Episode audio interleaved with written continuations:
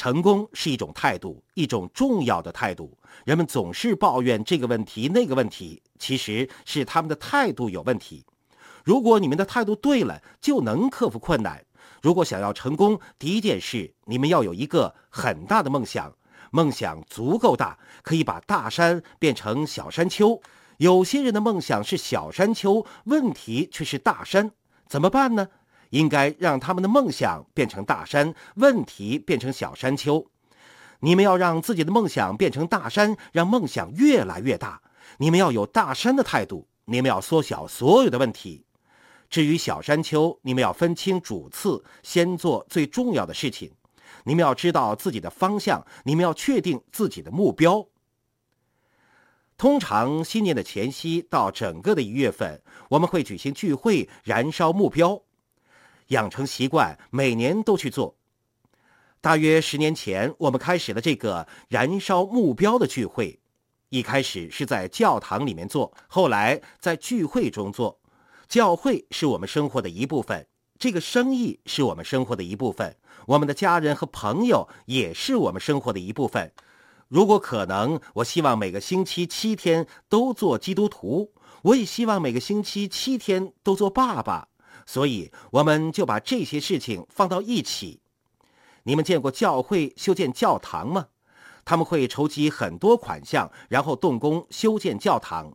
十年、二十年之后，他们会烧掉房屋抵押贷款。他们会举行聚会，烧掉房屋抵押贷款。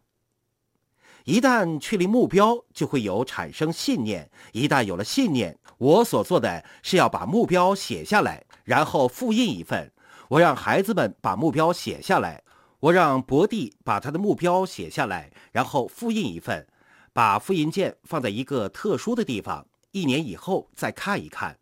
我们会聚在一起祈祷上帝让我们实现目标。有时候我会写二十八个、五十八个目标，随便多少个，我会写下各种各样的目标。我希望跟上帝有更好的关系，我希望跟我的团队有更好的关系，我希望跟我的孩子们有更好的关系。你们写下财务目标，诸如我想要新房子，想要新车子，写清楚想要什么样的房子，想要什么样的车子。你要清楚自己想要什么，然后把目标写下来。我会写下若干目标，也许你希望建立三个钻石组，那就写下来吧。你们要把所有目标写下来，比如我希望这条胳膊康复如初。我希望跟大家讲讲目标设定。一年多之前，我中风发作了，他们跟我说，接下来我要在轮椅上度过余生，能捡回这条命已经是幸运了。我说不，首先我不是幸运，是上帝保佑。我讨厌“幸运”这个词。在医院的时候，我做了一个决定：我不要待在医院里面，我不要靠轮椅生活。我摔倒了，但是想办法站了起来。我经历了各种挑战，最后终于能走路了。我平时用手杖，在机场的时候用轮椅。我的腿还是不强壮，需要训练。我设定了一个目标，去年没有实现，那条腿还是不能行动自如。我十几岁的时候才学会跳舞，现在又重新学一次。我要有耐心训练这两条腿。我设定了一个月、两个月、三个月的目标，不停的重设目标。十五个月过去了，很多目标已经实现了。我依靠那些已经完成的目标生活。对于那些没有完成的目标，我继续祈祷和努力，这非常重要。我这几个手指打字比不上你们。你们知道为什么吗？我的左边身体反应比较慢。我们总是依赖一边，对不对？如果你是左撇子，一切都靠左边；如果你习惯右手，一切都靠右边。我有一边的身体，一点问题也没有。四十六年、四十七年以来，我右边的身体是首领，左边的身体是助手。中风以后，我的首领离开了，只剩下了助手。我失去了领导，现在只有一个跟随者。我决定把我的跟随者变成领导，并且试图重新夺回我之前的领导。达到目标以后，我就会比以前强两倍。这一点非常重要。人们跑过来跟我说：“我从来没做过销售，从来没做过生意，我觉得自己做不到。”亲爱的，我从来没有中风过，但是中风之后，我必须适应在医院的生活。我拒绝那种生活，我拒绝接受人们愚蠢的借口。我从来没有做过，那是因为你的目标不够大。如果目标足够大，你会学会你必须要做到的。我在学习那些我必须要做的事情，这样我才能去做我想做的事情。你们明白这些吗？在任何领域，成功都是一个决定。没有人在所有领域都是完美的。在大部分领域，我远远达不到完美，但我正在为之努力，努力再努力，因为我希望发展，希望成为更好的自己，希望帮助更多的人。希望你们怀有更大的梦想，希望自己成为他人的榜样。在人生的某个时候，你们要决定自己的道路。一九六四年十一月一号，博蒂与我加入了这个生意。当时我们每星期税前收入只有九十五美元，一文不名，只有高中学历。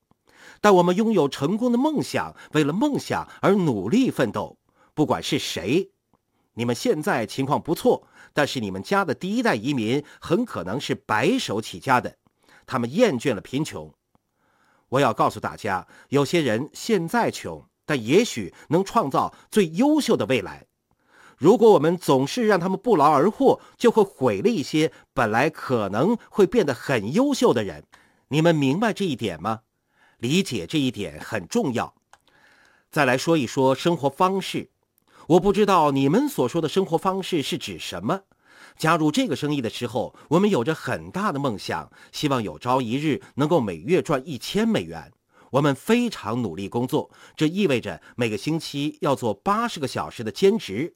不管怎么样，我们不关心利润，不管赚了多少钱，我们会拿那些钱再投资，扣除日常开支，剩下的每一美元都用来再投资。我们放弃了看电影，放弃了一切。我们放弃了看电视，孩子们不需要看电视，他们可以看书。我们持续努力，把省下来的钱投入这个生意。一年以后，我们才开始考虑，如果全职做的话会怎么样。三年以后，我们聚在一起讨论分析，因为当时我们没有领导人，没有人告诉我们，没有人教导我们，没有人关爱我们，没有人给我们做咨询。你们都是有福的，因为现在有人为你们做这些事情，有人为你们提供帮助，并且是免费的。在其他生意里面，他们要花钱请顾问。你们觉得去看医生是怎么回事？你们是在为自己的身体花钱请顾问。我们为所有一切花钱请顾问。在这个生意当中，有人得到了很多免费的建议，却不知道如何去跟进。在这个生意里面，你们得到了最好的一切。在跟这个生意打交道的时候，大部分的人不知道自己得到了什么，因为他们从未拥有过这样一个生意。你们不用每天去办公室，不用去看雇员是否在努力工作。你们不用说“我不敢休假”，如果我让员工休假，公司就会破产。这个生意是独一无二的。这个生意里面的空间有多大，没有人知道。明天会是一个好日子。我爱你们，愿上帝保佑你们。再见。